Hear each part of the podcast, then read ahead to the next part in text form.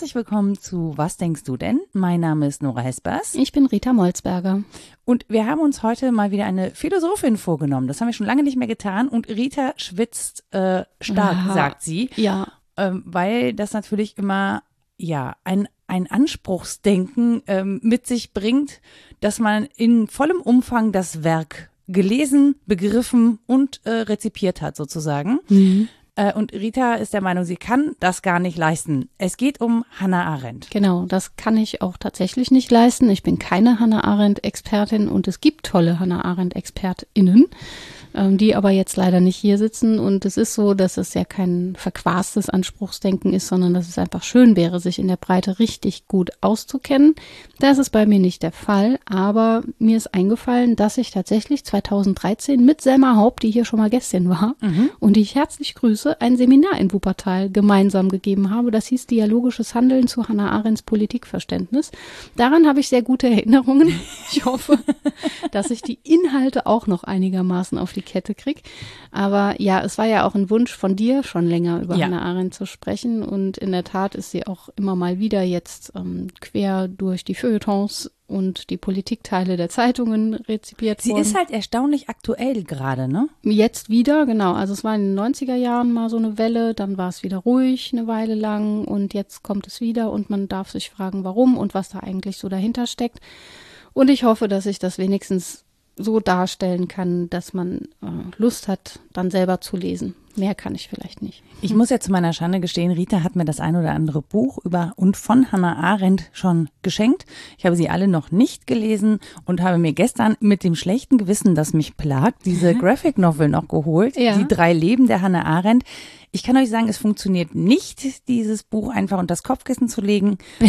es funktioniert auch nicht, es einfach nur zu lesen, ist das Fieses. Mir ja. nämlich auch passiert, wenn man von ihren Ideen so gar nichts weiß und gar keine Aristoteles und Kant-Bezüge kennt, dann, klar kann man das lesen, ist auch super. Man kriegt so ein bisschen was mit von ihrem Leben, beziehungsweise ihren drei Leben. Das ist ja die Theorie, dass sie da drei gehabt hätte. Eins in Königsberg, eins in Frankreich, eins in den USA. Ähm, aber es ist schon gut, wenn man die Hintergründe kennt. Und ich kenne sie wenigstens rudimentär, aber auch nicht genug. Also es ist halt nie genug. Wenn man anfängt, sich mit einem Denker oder einer Denkerin zu befassen, dann reicht es nie, glaube ich. Und ich bin wirklich noch in den Kinderschuhen.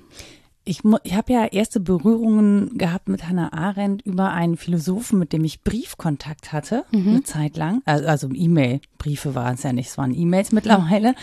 Ähm, und dem mir das erste Mal sozusagen ähm, die Denken oder das Denken von Hannah Arendt vorgestellt hat. Und ich hatte irgendwie sofort so eine Sympathie zu ihr. Mhm. Und dann habe ich halt irgendwann ähm, ein Interview mit ihr gehört und mhm. ihre kratzige Stimme und das, das Rauchen und ihr Selbstverständnis, Rauchen, Rauchen, ja. aber auch so ihre Art, so nachdenklich zu sprechen, gleichzeitig aber sehr bestimmt. Ne? Ja. Also die hat ja, ja, sehr nachdenklich, aber auch sehr bestimmt in, in ihrer Sprache und, und das fand ich völlig beeindruckend. Mhm. Also, dass es eine Frau gibt, die eben in diesen Männerrunden sitzt, ja, sehr selbstverständlich, so bedächtig vor sich hin quarzt. Das haben die ja alle gemacht. Ne? ja, ja, aber das ist so, ja. das ist so ein Bild, das ich einfach mit Hannah Arendt total verbinde. Das stimmt auch. Die hat immer schon geraucht. Früher wurden ihr Zigarren gebracht. Ihr, ihr Mann hat das total gehasst. Später dann sehr viel Zigaretten. Ähm, und in der Tat saß sie häufig in Männerrunden, aber eine Feministin war sie nach eigenem Verständnis nicht. Ähm, da, sie sagt da selber über sich, da sei sie recht konservativ. Sie habe zwar immer gedacht, es gäbe Dinge, die Frauen gut können und die Männer gut können, aber es hätte für sie halt einfach irgendwie nicht so gegolten. Also ich gehe so, so nebenher, eine Nebenher-Feministin vielleicht. Und das ist eine der Stellen, an denen sich Streit über sie entzündet, tatsächlich, mhm. die feministische Debatte. Und es gibt so viele Stellen, an denen sich Streit über Hannah Arendt entzündet hat. Ja. Ähm, ja, die ist einfach eine streitbare Denkerin und das mit dem Urteilen, den Punkt wollte ich noch aufnehmen, ist tatsächlich in der Performance gut wahrnehmbar. Das mhm. ist eine Frau, die urteilt. Sie sagt nicht ja einerseits und andererseits und ich weiß nicht so genau, sondern sie fällt Urteile. Und ähm, das sollte auch ihre dritte große, sollte ein dreiteiliges Werk werden ähm, über das Urteil. Das wäre das dritte gewesen, aber da ist sie dann gestorben. Es gibt noch einiges aus dem Nachlass, das wurde dann auch zusammengestellt, aber ähm, ja, dieses, dieser Teil über das Urteil ist nicht von ihr selbst vervollständigt und veröffentlicht. Aber es gibt, das werde ich nachher auch in den Literatur ähm, Tipps sagen, eine Website, auf der man die kritische Gesamtausgabe auch in ihrer Bearbeitung mitverfolgen kann. Mhm. Das ist total spannend. Also ja, dieses Urteilen finde ich auch ähm, wahrnehmbar. es ist schwierig, das mit der Theorie total in Einklang zu bringen, weil na klar kriegt man mit, ein Mensch sitzt da und fällt Urteile. Mhm. Was man nicht mitkriegt, sind die vielen, vielen Jahre der Beschäftigung zum Beispiel mit Kant über was ein Urteil überhaupt ist, ob es zur praktischen Vernunft gehört oder ob es ähm, ja ins Reich der Theorie gehört und so, das, das hört man nicht unmittelbar. Mhm. Wenn man sich dann damit beschäftigt, dann werden einem Horizonte klar, die oder werden aufgerissen, die so breit sind, so ging es mir halt jetzt, ne, dass ich dachte, oh Gott, da kann ich überhaupt nichts drüber sagen. Also bleiben wir vielleicht eher so auf der Phänomenebene und gucken, was sie so gesagt hat. Und es gibt dieses eine große Interview mit Günter Gauss, das hat irgendwie über eine Million Klicks, obwohl da einfach zwei Menschen sitzen im Schwarz-Weiß-Fernsehen, rauchen und reden. rauchen und reden wäre eigentlich auch ein schöner Titel ja, für einen Podcast ja. über Philosophie. Wobei wir ja nicht mehr rauchen. Nee. Also hm. müssen wir uns was. Atmen und reden ist schon wieder nicht so schön. Aber ich habe, ich fand das erstaunlich, dass so viele Menschen sich das um, angucken und zuhören wollen. Und die Kommentare sind auch durchweg positiv. So, ach, da ging das noch im Fernsehen, dass man wirklich Substanzgespräche übertragen hat und so. Ja. Das machen wir halt jetzt im Podcast, ne? dass wir so substanzielle Gespräche, ja. also versuchen zu führen. Ja, genau. Ja, wir ja. sind, also ich bin das nicht erreicht nicht ganz. also, um nicht zu sagen, bei weitem nicht die Komplexität, die dieses Gespräch erreicht. Aber da dürft ihr selber urteilen. Das kann man sich ja selber dann anhören. genau. Und ähm, aber gerade wo du über das Urteil redest, also vielleicht, weil du auch gesagt hast, man, man braucht diese Grundlagen zu Kant, kannst du sagen, an welcher Stelle sich bei dir diese Horizonte geöffnet haben, wie das, wie du da hingekommen bist? Nimm uns doch mal mit. Ja, über einen Begriff zum Beispiel. Ne? Also wenn man über den Begriff des Urteils stolpert, fängt man an nachzulesen. Was ist denn überhaupt ein Urteil? Wie hat Hannah Arendt ähm, das aufgestellt, ihre Theorie? Und so kommt man dann zum Beispiel zu Kant oder über ihr ja, sie hat viele große Werke geschrieben. Hauptwerk ist immer so ein komischer, komischer Begriff, aber ich würde schon sagen, eins der Hauptwerke ist die Vita Activa mhm. vom tätigen Leben, das sich ähm, vom nachdenklichen Leben absetzt, von der Vita Contemplativa. Und damit hat sie sich natürlich auch von einigen ihrer Lehrer abgesetzt, ne? unter anderem Heidegger, mit dem sie auch ein ja, in jedem Sinne libidinöses Verhältnis hatte. Mhm ähm, als Jüdin mit Heidegger, da hört man schon die nächsten Spannungslinien, wie auch immer. Klammer darum, äh, in der Vita Activa wird ein Denken entfaltet in einem Dreischritt, der eigentlich ein Zweischritt ist, der aus der Antike kommt, nämlich, mhm. dass es unterschiedliche menschliche Tätigkeiten gibt, dass das Handeln eine besondere menschliche Tätigkeit ist und demgegenüber gibt es das Herstellen und das Arbeiten. Und wie gesagt, das kommt aus der Antike. Ponos, Poiesis, Praxis sind so die Begriffe. Und da landet man dann automatisch, wenn man weiter guckt, bei Aristoteles. Mhm. Weil sie ihn natürlich auch nennt, aber auch, weil man, also ich kriege dann so das Gefühl, dann muss ich erstmal das verstehen, bevor ich das verstehe. Und dann muss ich erstmal das und so.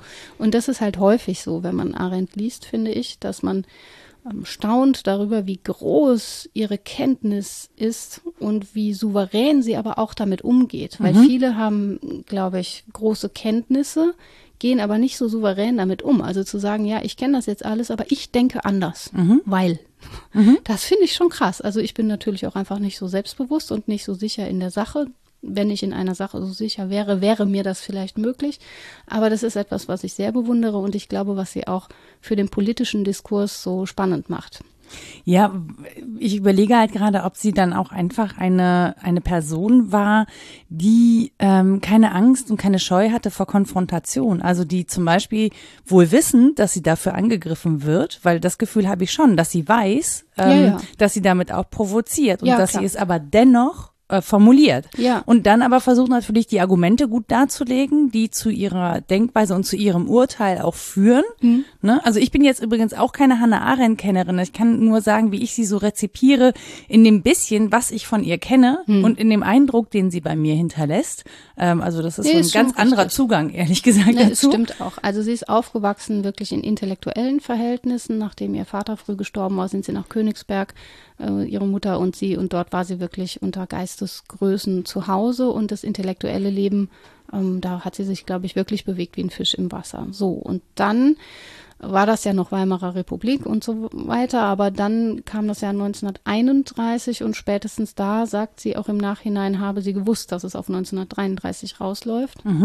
Und was sie extrem enttäuscht hat, war nicht, ich zitiere jetzt fast wörtlich, nicht das Verhalten ihrer Feinde, denn dass Feinde gegen einen sind, das hat man verstanden, das weiß man, aber das ähm, Verhalten der Freunde, das hat sie extrem enttäuscht und vor den Kopf gestoßen, weil gerade unter den Intellektuellen so schnell Anpassung ans neue Gedankengut stattgefunden hat, und zwar im Alltag wie auch in der Wissenschaft, dass sie äh, bass erstaunt war.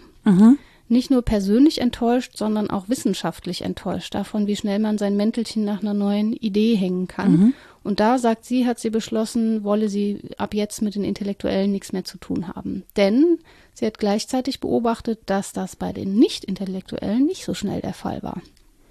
Das Die ist wurden spannend. zwar nicht gehört in dem Maße, haben aber keineswegs so schnell den Anschluss an die neue Idee gemacht. Ne?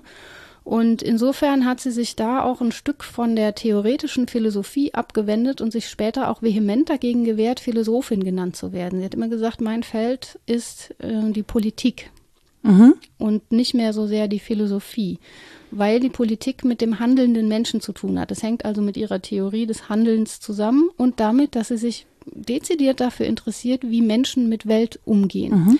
Also nicht so sehr, das natürlich auch, da ist sie satt von durch diese intellektuelle Herkunft, wie Ideen sich zueinander verhalten, sondern wie Menschen auf Basis dieser Ideen miteinander handeln. Und das macht sie zu einer ganz einzigartigen Persönlichkeit. Ich auch, ich habe auch gerade überlegt, wie man sie da so einordnet, weil Aktivistin könnte man sie nicht nennen, weil sie ja dem Nee. Denken verhaftet, also sie ist Es ja ist nicht politische Theorie. Sie ist auch keine Genau. Politikerin. Nee, das eben. macht sie auch so schwer. Man kann sie überhaupt nicht festlegen auf ein politisches Lager. Also Teile ihrer Gedanken sind ultrakonservativ. Das wurde ihr zum Beispiel auch vorgeworfen, dass sie zum Beispiel mit dem Gedanken einer Republik, einer Res Publica, viel zu sehr noch an Aristoteles und der römischen Rezeption und so weiter klebt und dass man doch so überhaupt nicht ähm, konkrete Staaten denken kann. Hat dieses Theoriemodell aber dann äh, witzigerweise auf die USA angewendet und durchaus darauf basierend scharfe Kritik formuliert. Ne? Also es gibt konservative Teile, es gibt ultralinke Anteile, ähm, es gibt natürlich auch den Anteil, ich bin Jüdin und spreche und denke als Jüdin. Sie hat immer gesagt, wenn man als Jüdin angegriffen wird, muss man auch als Jüdin sich verteidigen. Es gibt aber kein Verhältnis zum Zionismus, das ungebrochen wäre, obwohl sie ähm, für eine zionistische Organisation eine Zeit lang gearbeitet hat. Sie hat sie sich selber nie als Zionistin verstanden.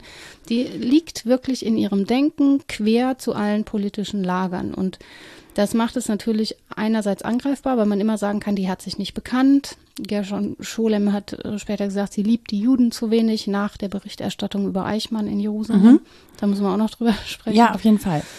Ähm, also es gab Anfeindungen immer, aber andererseits ist sie dadurch auch gewissermaßen unangreifbar, weil sie ausschließlich ihrem eigenen Denken und Urteilen, das in einer Schärfe formuliert ist, die wirklich Staunen macht, ähm, gehorcht. So, sie unterwirft sich schon der Macht des Arguments immer. Sie nennt das Durchdenken, also nicht nur denken, sondern Durchdenken, also auch den Pfad klarlegen, den man geht. Und sie hat auch gesagt, das schreiben viele immer leicht. Wenn sie durchdacht hat, dann war es im Prinzip nur noch abtippen. Das heißt, ähm, ich überlege auch gerade, dass sie auch einfach schwer zu vereinnahmen ist. Ne? Ja. Wenn eine Seite ja. sie vereinnahmt, dann kann die andere Seite ja sagen, ja, aber das hat sie ja auch gesagt und damit ist sie ja wieder raus aus der Nummer. Ne? Also ja, dann genau. bist du ja eben wirklich schwer zu vereinnahmen für ein Lager. Und das finde ich auch so interessant, wie häufig das versucht wird und von wie vielen Seiten sie zitiert wird. Und mhm. über ein Zitat von ihr haben wir ja eine Doppelfolge dann auch gemacht. ne? Kein Mensch hat das Recht Zitat. zu gehorchen. Das war übrigens auch so, ohne den Nachsatz, den du jetzt gleich bestimmt nennen wirst, auf einem Plakat für eine Ausstellung ja. über Hannah Arendt. Also ja. Ja, da habe ich auch drüber diskutiert in diesem Internet mhm. ähm, und habe das dann, äh, weil es eine Sendung darüber gab und habe mit dem Moderator der Sendung äh, bei Twitter diskutiert, dass ich es ähm, unsäglich finde, dass es A nicht zur Sprache gekommen ist, mhm. dass es ein geschwimmflügeltes Zitat ist, wie du so schön gesagt ja. hast, ähm, und dass mir der Nachsatz bei Kant unglaublich wichtig ist. Ja. Und er war der Meinung, man könne darauf verzichten und ich bin der Meinung, man kann darauf nicht verzichten, weil es zum einen auf Kant hinweist und zum anderen uns darauf hinweist, dass sie im Prinzip gegen jemanden spricht, der sich auf Kant beruft in seinem Gehorsam ja. und in seinem Gehorsamsbegriff. Und das war nämlich Adolf Eichmann, der hieß Adolf, ne? Mhm. Ich, ich ver verwechsel diese Vornamen immer. Ja, ja. Ähm, genau. Ich hatte, glaube ich, im Podcast Rudolf gesagt und musste mich dann. Echt? Ja, es gibt so Namen, die sind bei mir eins. Das ist so Fritz und Franz und so. Die, die liegen in einer Schublade ja. und deswegen kommen die da immer schlecht raus. Also Adolf Eichmann. Ähm, und das ist ja das Spannende, ne? Also, dass, dass sie zum einen diesen Gehorsamsbegriff, den Kant formuliert, da dekonstruiert, mhm. zum einen und zum anderen dieser Nachsatz aber ja auch darauf verweist, dass es eine Gegenrede ist auf Adolf Eichmann, weil er sich im Prozess eben auf diesen Kantschen Gehorsamsbegriff vermeintlich mhm. in seiner Idee beruft. Das musst du jetzt aber nochmal bitte erklären. Boah, ja, erklären ist schwierig. Also vielleicht erstmal die historischen Hintergründe. Es gab ja die Prozesse in Jerusalem, unter anderem eben gegen Adolf Eichmann und sie hat sich aktiv glaube ich, darum bemüht, Berichterstatterin für The New Yorker sein zu dürfen und hat in mehreren Teilen mehrere Essays ähm, veröffentlicht, die ja extreme Reaktionen hervorgerufen mhm. haben. So, sie hat, sagt sie selbst, bei diesem Prozess nicht das Monster gesehen, das sie hätte sehen wollen. Eichmann hat natürlich äh, dafür gesorgt, dass sehr viele Juden ähm, in die Vernichtungslager kamen, hat sich selber aber als reinen Logistiker verstanden mhm. und als jemanden, der halt Befehle ausgeführt hat, was ja so falsch nach seinem Verständnis nicht sein könne. So. Und dann ging es für sie darum, klarzukriegen, was die Monstrosität dieses Mannes denn ausmacht. Und ähm, ja, in welchem Sinne davon von Grausamkeit die Rede sein kann und so weiter. Und hat eben auch da versucht, das zu durchdenken. Und das haben ihr viele zum Vorwurf gemacht, dass sie nicht ähm, klar Stellung bezogen hat im Sinne von, das ist das ultimativ Böse, sondern dass sie, und daran hat sich vieles aufgehängt, von der Banalität des Bösen mhm. gesprochen hat. Und banal heißt aber nicht egal, mhm. ne? banal heißt gedankenlos. Mhm. Und das ist gerade nicht Kant gedankenlos zu sein. Aber damit hat er argumentiert, ne, mhm. ne, dass man im Prinzip ja nur einem, einem obersten Gesetz gehorcht habe und dass das richtig sei. Und so ist Kant ja völlig falsch verstanden, weil man das Gesetz, dem man sich unterwirft, in sich selbst aufzufinden hat, durch mhm. das Denken und durch die alle verbindende Vernunft. Und bei Kant ist es so, das wissen viele, dass man beim kategorischen Imperativ rauskommt und nicht bei einer Formulierung von du sollst das machen, was dir vorgegeben wird. Mhm. Ähm, und er versteht steht ja auch, und das ist ein zentraler Begriff bei Hannah Arendt, oberste Freiheit als Autonomie. Mhm. Bei Kant gibt es unterschiedliche Sorten von Freiheit. Das erste wäre die Willkürfreiheit, also wenn jede und jeder machen kann, was er will. Das ist eigentlich keine echte Freiheit, weil ich damit noch meinen Lüsten und Trieben und so weiter unterworfen bin. Da hat man so kleine Kinder vor Augen, die halt so, jetzt will ich das, jetzt will ich das. Wenn man es ihnen ermöglicht, haben die irgendeine Form von Freiheit, aber die sind ja nicht frei. Die ja, die kann auch relativ schnell relativ tödlich sein, weil wenn die genau. sagen, ich will jetzt aber im Rhein schwimmen. Ja, genau. Ja, ja. nicht so gut. Deswegen muss man diese Form der Freiheit ähm, häufig beschneiden und disziplinieren damit größere Freiheit erlangt wird. Und dann gibt es die zweite Stufe der Freiheit, das äh, wäre die Selbstständigkeit, also auf Basis des Wissens um die Freiheit anderer selbstständige Entscheidungen fällen zu können. Meine Freiheit grenzt an die Freiheit der anderen, da werde ich schon mal immerhin so im Bereich von Kultivierung und Zivilisierung relativ weit kommen nach Kant. Ne? Also kann zu selbstständigen Urteilen und zu selbstständigen Handeln kommen. Aber die höchste Form von Freiheit ist nicht die, die an die anderen grenzt, sondern die, die ich mit allen anderen qua Vernunft teile. Und das nennt er eben Autonomie. Sich selbst das Gesetz geben, Autonomos. Und dieses Gesetz ist dann für alle Menschen gleich nach Kant, weil wir alle die gleiche Vernunft haben. Das, das ist, ist so jetzt postmodern schwer zu argumentieren. Ähm, ich bin gar nicht so sicher, weil ich nämlich gerade daran denken muss, dass der Freiheitsbegriff jetzt aktuell, ja, auch während der Pandemie, gerne absolut gesehen wird ja. äh, und auch absolut argumentiert wird, sowohl in Hinsicht auf die Meinungsfreiheit als auch in Hinsicht auf die Freiheit des Einzelnen ja. oder der Einzelnen. Und deswegen finde ich das gerade super spannend, da nochmal diesen Bogen zu schlagen, ja. weil es ja, ja, das haben wir uns irgendwie eingehandelt mit der Zerschlagung äh, dieser Positionen in der Postmoderne. Und der Erkenntnis, die ja wahr ist, ähm, dass Vernunft keineswegs selbstverständlich für alle die gleiche ist, dass wir die nicht einfach postulieren können, sondern dass unsere Vernunft auch gewachsen ist auf unseren jeweiligen Lebensläufen, auf dem, in das wir hineingeworfen sind, dass sie sich kulturell unterscheidet, historisch unterscheidet und so weiter, sind wir angekommen bei einem Glauben eher an einen Vernunftpluralismus. Mhm. Und der kann natürlich schwieriger argumentieren, weil es kein übergeordnetes Drittes gibt, auf das sich alle beziehen könnten. Dafür stehen dann jetzt mittlerweile argumentativ häufig die Menschenrechte ein. Die stehen dann auch wieder unter Beschuss als übergeordnetes Drittes, weil man sagt, das ist eine sehr europäische Idee. Das heißt, ähm, man müsste erstmal die Quellen überall sonst in der Welt auffinden, um zu sagen, nee, andere Kulturen haben auch so eine Idee davon entwickelt, dass das einzelne Leben schützenswert sei, dann könnte man sie neu argumentieren. Aber das sind äh, jetzt so die Argumentationsfallen, in die wir uns selbst gebracht haben mit Nietzsche. Ne? Gott ist tot, wir haben ihn getötet. Mhm. Wir haben die großen Ideen zerschlagen im Denken. Jetzt müssen wir gucken, was wir damit machen. Und Hannah Arendt ist dafür, glaube ich, eine gute Patin. Und deswegen wird sie jetzt auch wieder gelesen, glaube ich, mhm. weil sie zum einen diese Horizonte kennt und keineswegs verzichtet auf Urteile. So, man könnte ja zu dem Schluss kommen, ja, wenn Pluralismus ist, dann ist alles egal. So ist es überhaupt nicht bei ihr. Aber sie begründet anders. Sie begründet vom Handeln der Menschen her, nicht von einer übergeordneten Idee her kommt aber trotzdem zu verbindlichen Schlüssen. Und mhm. das macht sie als Denkerin so spannend. Und ähm, wenn wir jetzt diesen, diesen Gehorsamsbegriff, also die, nee, warte mal, andersrum. Ich, wenn wir bei der Banalität nochmal ansetzen, das hast du ja erzählt, und bei der Monstrosität, das ist ja etwas, das wir ja bis heute schlecht greifen, ne? Also, mhm. und wo wir sagen, ähm, beziehungsweise wo Kant ja sagt, ich habe keine Verantwortung. Und ich glaube, man muss an der Stelle auch über den Verantwortungsbegriff. Wo Eichmann sagt, er hat keine äh, äh, Verantwortung. Genau, ja. genau. Eichmann sagt, er hat keine Verantwortung. Mhm. Jetzt gehen mir hier diese Namen durcheinander in meinem Gehirn. Ähm, genau, Eichmann sagt, er hat keine Verantwortung.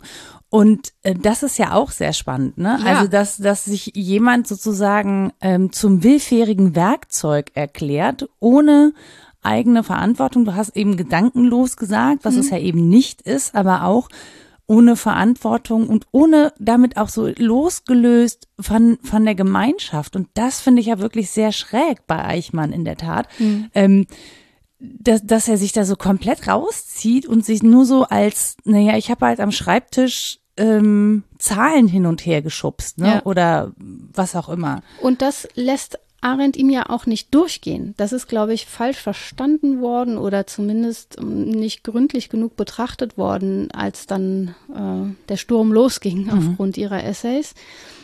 Es ist schon so, dass sie diagnostiziert, dass die Brutalität Eichmanns genau darin besteht, dass er in einem System organisierter Verantwortungslosigkeit handeln konnte.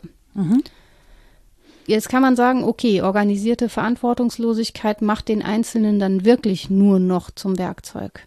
Aber das stimmt so nicht und stimmt auch nicht mit Arends Analysen überein. Denn jedes Handeln, auch ein Handeln in organisierter Verantwortungslosigkeit, beginnt ja bei einem selbst. Das ist übrigens auch ein Kontrapunkt zu den ganzen Philosophemen und Theorien, die sie vorher kannte, auch zu Heidegger dass ähm, das Denken nicht vom Tod her gedacht wird sozusagen, von seinem Ende, sondern von seinem Anfang her. Das Handeln hat einen Anfang und den setze ich. Sie setzt der Sterblichkeit, die alles begründet, die Geburtlichkeit gegenüber. Und Geburt ist Neuanfang, Natalität nennt sie das. Und daraus entspringt unser Handeln. Und dieses Handeln, und jetzt wird's spannend mit dem Punkt, den du sagtest, der war ja nicht allein an seinem Schreibtisch. Handeln Handlungen können nur verstanden werden als das, als dass sie verstanden werden im Kontext mit anderen Menschen. Ich bin zum Beispiel nicht feige, wenn ich ganz alleine auf der Welt bin.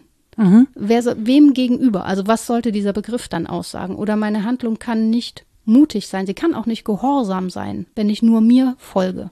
Sie ist im Übrigen vorhersehbar, wenn ich alleine bin. Mhm. Dann weiß ich, was ich tun werde und das ereignet sich. So ist menschliches Leben aber nicht. Da sind andere und die Komplexität, die dadurch entsteht, bedeutet, dass Handlungen nur durch Narrative und Erzählungen, die wir miteinander teilen, zu diesen Handlungen werden.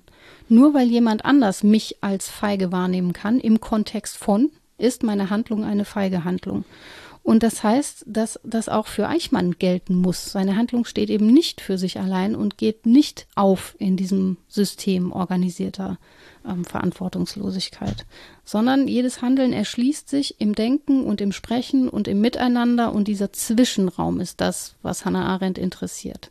Der ist natürlich schwer feststellbar. Wir hatten ja auch schon mal eine Folge über das Zwischen und das mhm. ist tatsächlich so, dass es halt schlecht begrenzbar ist. Du kannst nicht sagen, also ähm, vielleicht im Stadtraum noch, da ist ein Haus, da ist der Zwischenraum, da kommt das nächste Haus, aber mm, ja, zwischen Menschen eben nicht. Da gibt es diese klaren Grenzen nicht und Sie spricht da von einem Gewebe, aber da können wir gleich nochmal drüber reden. Du wirkst, als wolltest du. nee, nee, ich, ich höre ja. dir aufmerksam zu und versuche, das ähm, alles zu fassen und hatte nur parallel noch den Gedanken, ähm, dass ja in dieser ähm, Banalität, die sie formuliert, ja diese Entmenschlichung schon drin steckt. Ja. Ich glaube, was man ihr vorwirft auch, ist sozusagen eine so nüchterne Betrachtung eines so unfassbaren Grauens, mhm. das einhergeht mit einer Entmenschlichung. Und das ist ja auch etwas, ähm, das ich nicht verstehen kann an Eichmann. Also, dass er, dass er sozusagen nicht in der Lage oder willens ist, ähm, die Menschen hinter den Zahlen, die er mhm. sozusagen verwaltet, zu sehen.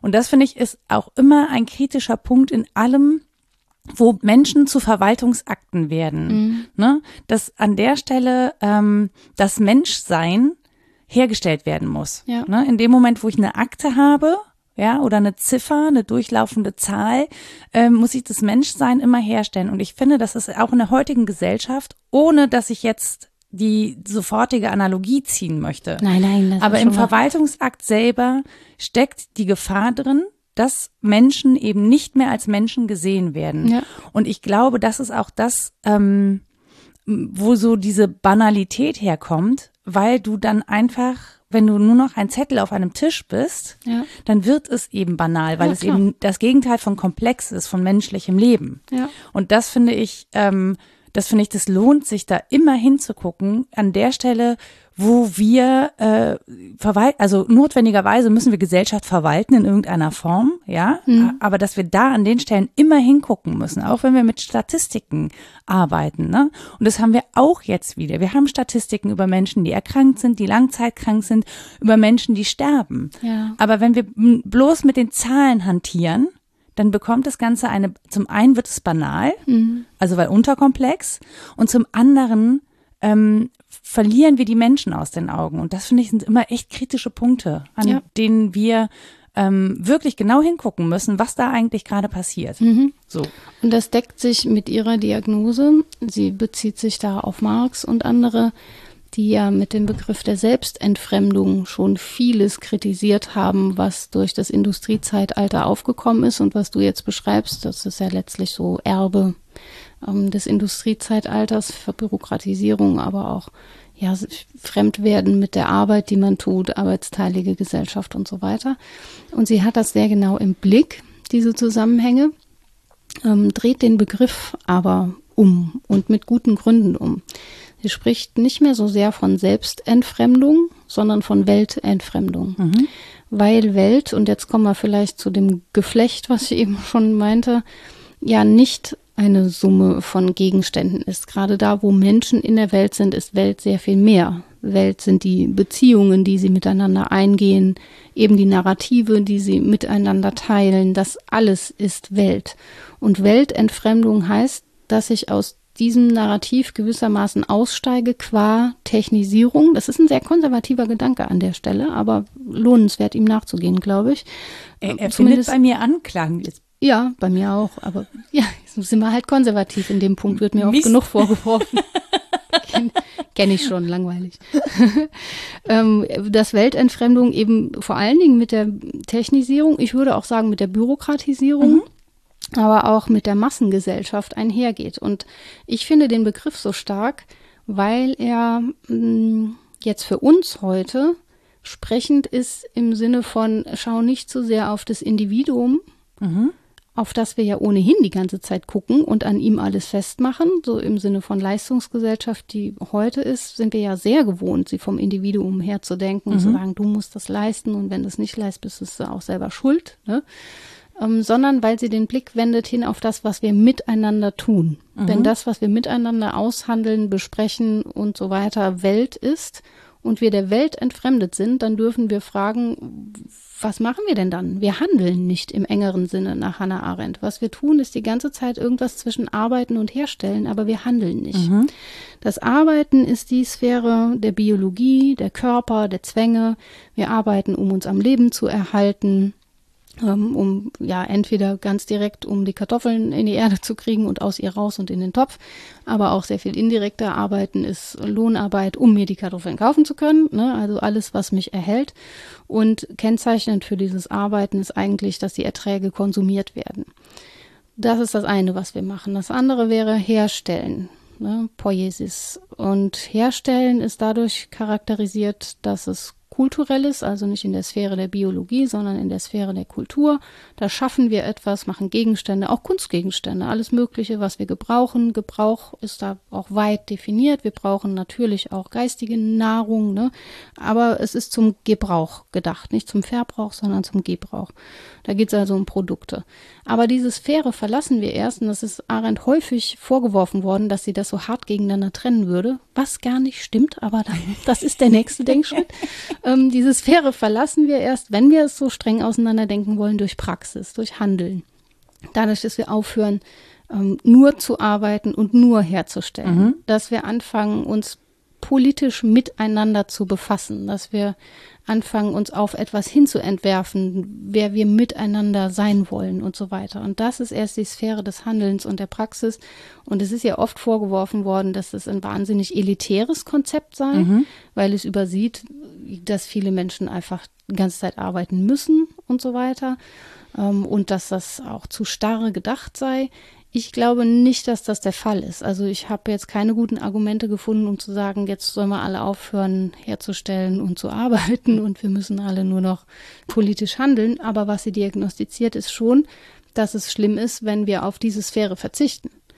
Ja, so. genau. Inter interessanterweise habe ich dann sehr aktuellen Fall gerade im Hinterkopf, mhm. äh, nämlich die bulgarische Pflegekraft, die gerade durchgesetzt hat, dass es einen Mindestlohn mhm. geben muss, auch für Menschen, die eben keine deutsche Staatsangehörigkeit haben und hier arbeiten als Lohnarbeitskräfte und deswegen dann nicht nach Tarif bezahlt worden sind. Ja. Ähm, was jetzt einen riesigen Konflikt aufmacht, weil es uns nämlich darauf hinweist, dass diese Care-Arbeit einfach sehr, sehr teuer ist. Das mhm. ist sehr, sehr teure Arbeit.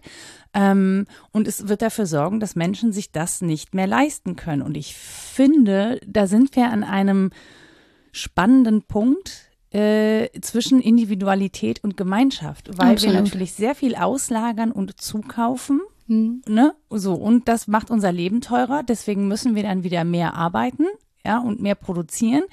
Ähm, und kommen auch gar nicht mehr dazu, selber in Gemeinschaft zu leben oder Gemeinschaftsdienste abzuleisten, die übrigens nicht allein Aufgabe von Frauen sind. Das ist nämlich der, ja, Ach das so? ist der, ja, das ist der andere kritische Punkt, an dem wir da stehen. Mich verpflichtet.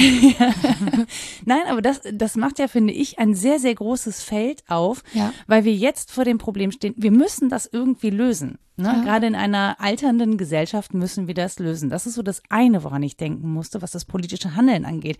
Auf der anderen Seite denke ich dann aber auch an ganz vielen sehr, sehr jungen Menschen, die eben im Zweifel noch nicht äh, in der Produktionsarbeit stehen mhm. oder am Anfang ihres Lebens, dann vielleicht studieren oder so. Ähm, und die sich aber ja politisch entwerfen in eine Welt, die uns als Gemeinschaft vor Herausforderungen stellt, wegen des Klimawandels Ja. oder wegen der Klimaerhitzung, Klimakrise. ne? Hätte Hannah Arendt garantiert stolz gemacht. Ja, das, da musste ich nämlich auch gerade dran denken, dass die natürlich ganz massiv politisches Handeln leben, nicht zuletzt eben durch zum Beispiel diese Klimaklage, die sie angestrebt und dann ja auch gewonnen haben. Da Ja. passiert ja wirklich äh, viel, was politisches Handeln angeht. Und das finde ich gerade irgendwie sehr spannend, vor dem Hintergrund, über den wir gerade reden und vor dem Hintergrund von Hannah Arendt mir anzugucken und dann auch festzustellen, naja, das ist nicht die zwingend intellektuelle Elite, weil die sich nämlich ähm, mit dem Reden begnügt und eben nicht handelt. Ja. Und an der Stelle ähm, ist so interessant, dass man ähm, Aktivismus ja gerne vorwirft. Aber das ist ja eigentlich etwas, wenn man dem Denken von Hannah Arendt folgt, wo man dann am Ende hinkommen Ja. muss in den Aktivismus. Das ist gar nichts Negatives, ähm, Ja. sondern etwas Notwendiges. Genau, also sie würde es sicher nicht Ismus nennen, weil sie sich an den, sie sich an den Ismen Hannah. sehr abarbeitet, außer am Totalitarismus. Das ist der nächste Streitpunkt bei ihr. Das ist ein Begriff, den sie mitentwickelt hat, wenn nicht gar erfunden, also in der in der Schwere erfunden hat. Aber ich glaube, Aktivismus ist nicht das, was sie mit Vita Activa meint, weil wir das so, dem legen wir was Komisches bei. Was du meinst, ist auch Richtig. was anderes als das, was wir beilegen. Ne? Aktiv zu werden und zu handeln ist nicht das, was wir im Alltagsverständnis Aktivismus schimpfen, weil wir es schimpfen. Aber Ja. das Schimpfen ist das Problem, nicht Richtig. das Wort. Ja, ja, Gen- genau. ja das, aber das meine ich halt. Ne? Also das ist ja, und deswegen glaube ich, oder das hält viele Menschen davon ab, aktiv zu werden, Ja. weil ihnen dann nämlich Aktivismus vorgeworfen wird und eben nicht verantwortliches Handeln qua der Schlüsse, Mhm. die sie durch denkende Leistung erbracht haben oder vielleicht sogar, also man, man kann Dinge ja auch, man kann zu Schlüssen kommen durch Erfahrung. ja. Also das, ne, man kann ja verschiedene Dinge erfahren haben, ohne dass man da jetzt einen großen intellektuellen Überbau braucht und äh, Werke gelesen haben muss. Ich kann ja einfach in meinem Alltag erfahren haben, dass äh, die Klimakrise mich persönlich bedroht und dann kann ich auch zum Handeln kommen. Und das ist ein ganz spannender Punkt für Sie, der den Vorwurf auch entkräftet, denke ich. Denn der Vorwurf ist ja, okay, wenn wir diese Sphären so aufmachen, dann ist das Soziale die Sphäre des Gesellschaftlichen und des Notwendigen. Und das Politische ist eigentlich erst die Sphäre der Freiheit. Und vorgeworfen wurde ihr, das so auseinanderzuhalten, heißt im Prinzip, dass sie indifferent diesen sozialen Fragen gegenüber sei. Dass die soziale Frage für sie nicht vorkommt. Jetzt habe ich erstmal nochmal recherchiert, was die soziale Frage eigentlich ist und da steckt schon der Widerspruch drin. Da würde ich jetzt mal eben wörtlich zitieren. Bitte. Und los geht's. Oh, das ist nicht in den Literaturangaben. Es ist ein Buch über die ähm, Herkunft sozialer Arbeit und die Geschichte. Aber das trage ich nach. Also, ähm, unter der, unter die soziale Frage beziehungsweise soziale Probleme, unter denen verstehen wir Phänomene, die Einzelne oder Gruppen in ihrer Lebenssituation beeinträchtigen, öffentlich als veränderungsbedürftig definiert und zum Gegenstand spezieller Programme und Maßnahmen gemacht werden. Das heißt, mein privates Problem damit, dass das Klima sich ändert, wird sofort zu einem öffentlichen Problem, wenn es nicht nur meine Lebenssituation beeinträchtigt, sondern wenn es als veränderungsbedürftig definiert wird und wenn es Reaktionen darauf gibt. So. Das heißt aber im Umkehrschluss auch, dass man Hannah Arendt eigentlich nicht vorwerfen kann, dass sie indifferent der sozialen Frage gegenüber sei, weil alles politisch sein kann. Auch das Soziale kann politisch sein. Es kann natürlich auch privat bleiben und sie plädiert auch sehr für die Rückgewinnung von privatem, Privaträumen. Es muss nicht alles in die Öffentlichkeit gezerrt werden sozusagen. Aber wenn es politisiert wird, gibt es dafür ja meistens gute Gründe die eben über das Privatinteresse von Personen hinausreichen. Und die haben vielleicht Angst, dass, dass ihnen das vorgeworfen wird mit dem Aktivismus. Ne? Zum einen, dass er so ziellos sei und irgendwo hingeht und gar nicht richtig definiert sei oder dass es nur ihr eigenes Interesse sei, nur ihr eigenes Interesse und ähm, äh, im Prinzip zu egoistisch gedacht oder so. Und das ist eigentlich Quatsch. Also wenn ein privates Problem öffentlich Resonanz findet und bei anderen Resonanz findet und sich äußert, dann gehört es zur sozialen Frage und kann ein politisches Problem sein. Es gibt da überhaupt keinen Widerspruch. Das heißt nicht, dass ich mit allem, was mich privat betrifft, jetzt äh, zum Markt rennen muss und schreien muss. äh, mein Mann spült nicht. Aber Aber wenn wir Das ist, feststellen, kein, das ist kein privates ja, genau. Einzelproblem. So, genau, wenn wir das nämlich feststellen, dass es kein privates einzelnes Problem ist, sondern dass es offensichtlich in den großen. Begriff, ja, Technisierung. ich fühle mich entmenschlicht. nee, wenn wir feststellen, dass es eben nicht nur ein Privatproblem ist, dann ist das ja immer so ein ganz spannender Überschlag auch, Mhm. wo, wo was politisch wird. Das ist total spannend. Und da hat Hannah Arendt keineswegs gesagt, das hier kann politisch werden und das kann aber nicht politisch werden. Ähm, das ist einfach ein falscher Vorwurf, der da an sie geht. Und deswegen würde ich immer sagen, also die Sphäre der Politik ist der Ort des kritischen Denkens und Handelns. Und was politisch wird, das sehen wir dann gemeinsam. Ne? Das müssen wir auch gemeinsam aushandeln. Ja, und zum anderen ist es ja auch so, dass es eben nicht die intellektuelle Elite ist, die dann ins politische Handeln kommt. Und Ja. das ist ja auch das, was Hannah Arendt festgestellt hat, Ja. sondern dass es tatsächlich ich, ja, andere Bevölkerungsgruppen sind, Mhm. die ins politische Handeln kommen und die auch darauf aufmerksam machen, dass es Probleme gibt, die allerdings eben keine so große Lobby haben, Ja. wie zum Beispiel die Autoindustrie. Ja? Mhm. Also Menschen, die in der Pflege arbeiten, finden zwar Gehör, ja, die werden dann auch eingeladen, die dürfen dann auch mal mit Jens Spahn sprechen. Und dann durfte von den Balkonen geklatscht Dann werden. durfte von dem, Ba- aber es Ja. daraus resultiert deutlich weniger politische Handlung, ja. als eben, wenn irgendwie Wirtschaftsunternehmen bedroht sind. Ja. So. Und dann ist das Argument natürlich immer Arbeitsplätze, aber ähm, Arbeitskräfte Mhm. ist ja auch ein Problem und was wir ja gerade haben. Ich reite übrigens auch auf, wirklich auf dem Problem der Pflege herum, weil ich es wichtig finde. Ich finde es Ja, klar. wichtig, da hinzugucken, weil Menschen aus der Pflege und aus den ähm, Pflege- und medizinischen Berufen aussteigen. Ähm, zum einen, weil sie da unglaublich schlecht bezahlt werden, zum anderen, weil ihre Gesundheit massiv gefährdet ist, was, glaube ich, ein noch viel wichtiger Punkt ist. Ähm, und wenn das so bleibt, kann auch eine höhere Bezahlung nichts daran ändern, dass die Menschen aussteigen, weil es bleibt dann halt so, dass immer noch Gesundheitsgefährdung besteht. So, also ähm, nur um zu sagen, das ist etwas, finde ich, wohin geguckt werden muss und wo es auch Lösungen für geben muss. Und auch dieses äh, jetzt gefällte Urteil weist uns darauf hin, dass wir uns da in einer Schieflage befinden und dass es so nicht weiter ähm, möglich ist. Also Ja, wir ist können ja- damit nicht weitermachen. Ist ja manchmal, genau, vielleicht ist das manchmal auch nötig, dass mal was gegen die Wand fährt, denn das ist ja das Nächste, wenn man sich Aktivismus vorwerfen lässt, dass diese Ziellosigkeit dann häufig so lächerlich gemacht wird oder die Unabsehbarkeit der Folgen. Und das ist auch was, was man mit Hannah Arendt ähm, gut ähm, argumentativ parieren kann, würde ich sagen.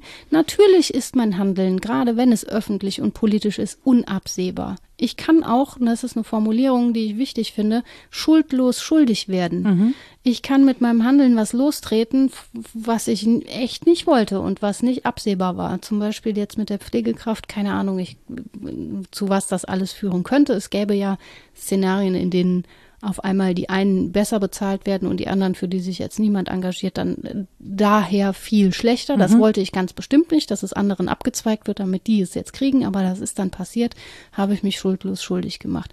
Die Alternative ist aber ja, nichts zu machen. Komplett privat zu bleiben, kein öffentliches Problem jemals politisch anzusprechen. Ja, das kann nicht sein. Und zwar, weil menschliches Leben nicht so ist. Wir haben diese Sphäre des Öffentlichen. Wir müssen miteinander aushalten, aushalten und aushandeln, wie wir leben wollen. Es kommt nicht von selbst. Es kommt nicht irgendein System über uns. Deswegen war sie auch so sensibel, für, ne, Machtergreifung. Ja, nee, das ist natürlich gewachsen auf Ja. dem Boden von etwas. Da hat, wurde nicht ergriffen von einzelnen Positionen oder Personen gar, ähm, sondern das ist gewachsen und im Miteinanderhandeln. Daher ja auch die Enttäuschung, dass die Intellektuellen sich da nicht anders positioniert haben und dagegen gestellt haben. Und es ist weiterhin so, ohne jetzt eine klare Parallele ziehen zu können zwischen Weimar- Weimarer Republik und jetzt. Aber diese Tendenzen, sich zurückzuziehen in so eine Art Gedankenbiedermeier und zu sagen, die da oben, die machen halt. Und ach, da kann man sowieso nichts tun, außer mal ein Kreuzchen machen und so. Das ist eigentlich dem widersprochen, was das Humanum ausmacht. Menschen handeln miteinander und sie handeln politisch, sie sehen es nur häufig vielleicht gar nicht. Ja, aber ich finde auch in der Politik finde ich das spannend, weil da ja ähm, häufig die Diplomatie, finde ich, auch vorgeschoben wird. Also weil das sind natürlich auch Entscheidungen, die da getroffen Mhm. Ja, werden. Es stimmt. ist eben nicht nur Vermittlung, es ist eben auch Entscheidung, nämlich Entscheidungen in die eine oder andere Richtung. Und ähm, ich weiß nicht, wer von euch das äh, verfolgt hat. Jetzt gerade im Fußball, ja, zur Europameisterschaft hatten wir ja diesen Flaggenstreit. Ach ja. Ja, aber die was Kapitänsbinde ja, und die Beleuchtung. Ja, genau, richtig, die Regenbogenbeleuchtung des Münchner Olympia. Ich hätte das ja äh, längst nicht, anders argumentiert. Der, der nicht Gut. Olympiastadion, das andere hier. Das kommt einem so in, immer in einem Rutsch raus. Frag dich mal warum. ja, weil ich nicht, weil ich nicht den Namen des Sponsors nennen möchte, ja. der ja, auch wenn der Euro gar nicht dabei sein darf. Arena. Genau, Arena in München.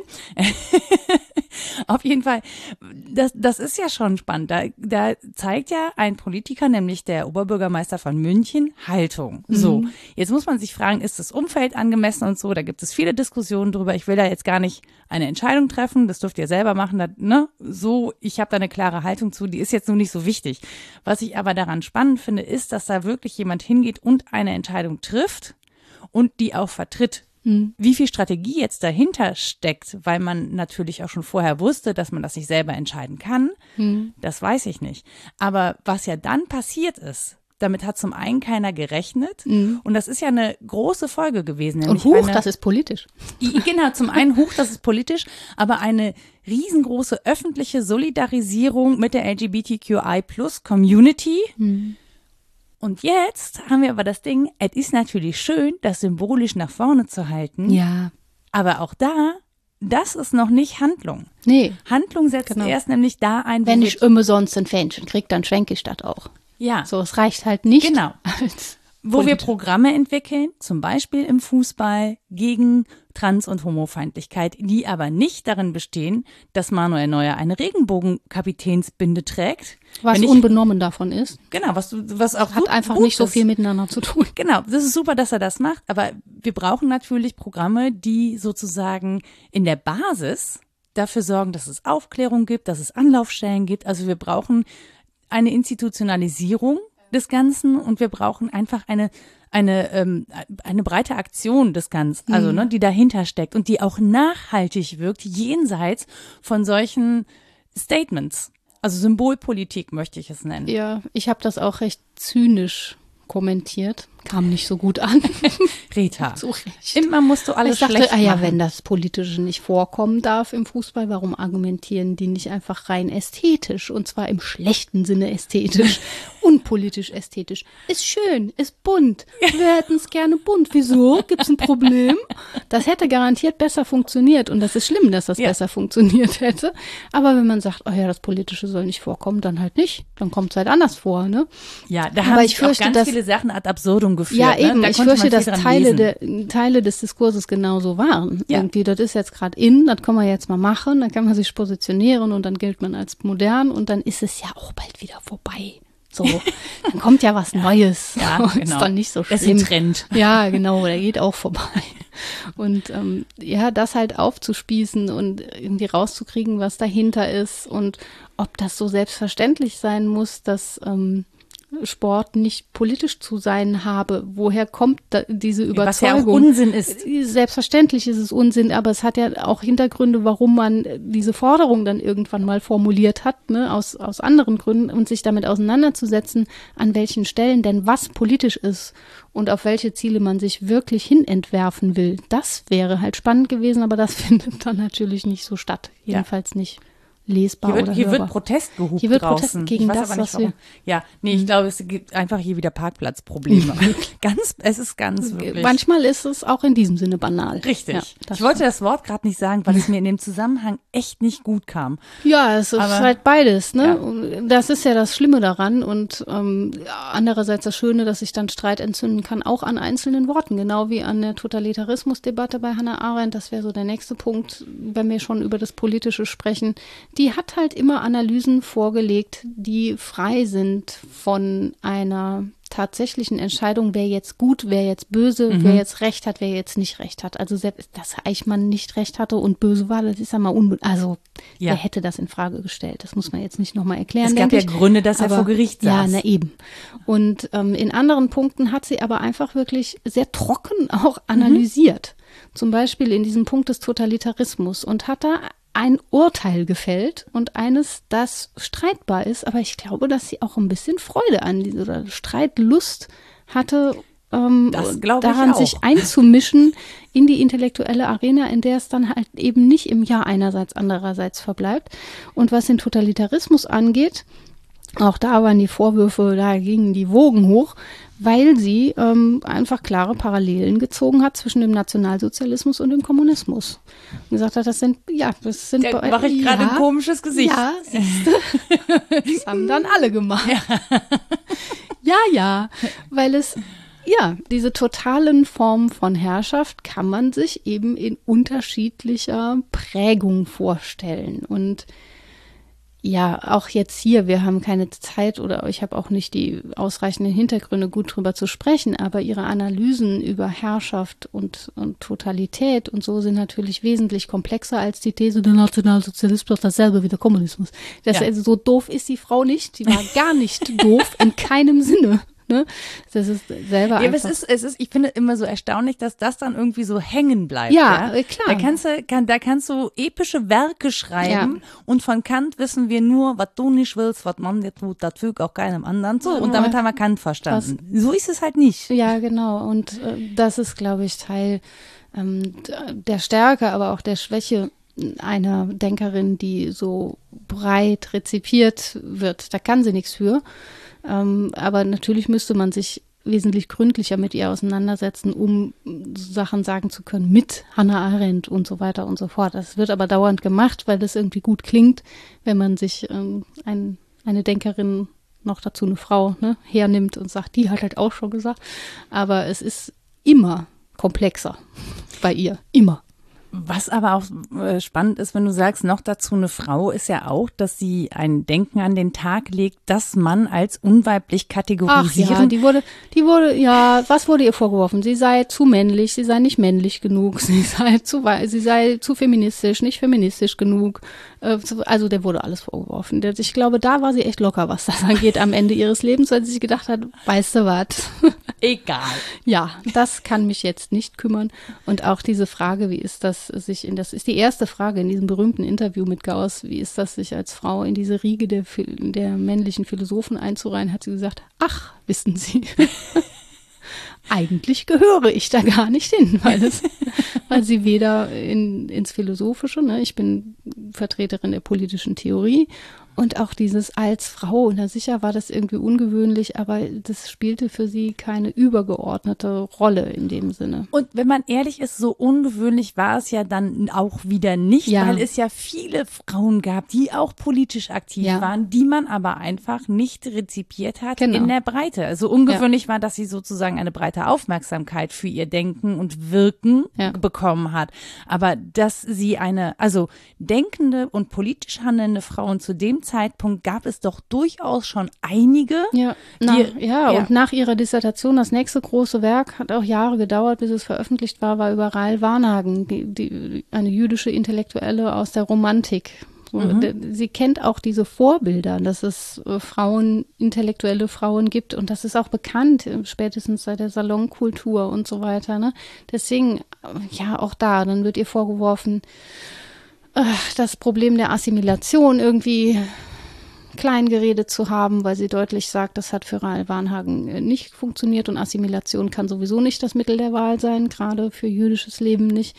Um, dann ist sie zu jüdisch, dann ist sie nicht jüdisch genug, all diese Dinge. Also ja. Ist, ja, das ist halt gemein bei jemandem, der, der, oder die sich nicht vereinnahmen lässt ja. von anderen, ähm, dass sie den eigenen Maßstäben dann auch nicht äh. So richtig gefällt man dann niemandem. Ne? Nee. Dann kann man nirgendwo sagen, und in diesem Lager bin ich jetzt zu Hause. Genau, ja, ja und für dafür kann ich jetzt mich mit ihr identifizieren oder nicht. Das heißt, sie bleibt eine Person, die eigentlich in jeder Hinsicht Reibung erzeugt. Also ja, ne, selbst wenn wenn wir jetzt irgendwie ja auch sehr ehrfurchtsvoll finde ich von Hannah Arendt sprechen, weil sie ähm, finde ich eine wirklich bemerkenswerte und bewundernswerte Frau ist, kann ich auch nicht in all ihren Gedanken sagen, oh ja, da gehe ich mit, sondern das ist so, man guckt sich das an, denkt, ja, mh, hm, ja, aber das, ich glaube auch, dass das als Intellektuelle furchtbar wäre, zur Säulenheiligen zu werden. Dann erstarrt Absolut. man so, das will man, glaube ich, auch nicht. Das ist das eine, dass man es nicht will.